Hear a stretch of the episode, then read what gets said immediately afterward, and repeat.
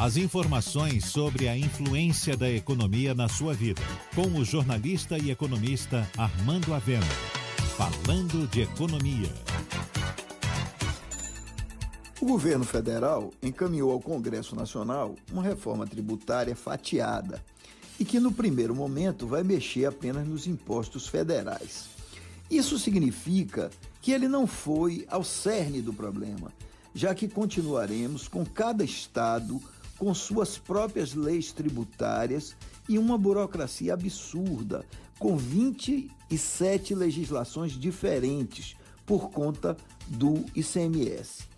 Além disso, a proposta do governo tem problemas sérios. Em primeiro lugar, beneficia inexplicavelmente os bancos, pois enquanto estabelece que as atividades produtivas paguem 12% de imposto na nova contribuição sobre bens e serviços, coloca para os bancos que nada produzem uma alíquota que é menos da metade, 5,8%. Isso é grave. Mas mais grave ainda é o remanejamento da carga tributária embutida na proposta. Pois o governo manteve o patamar de carga tributária, mas está tirando de um setor para beneficiar outro.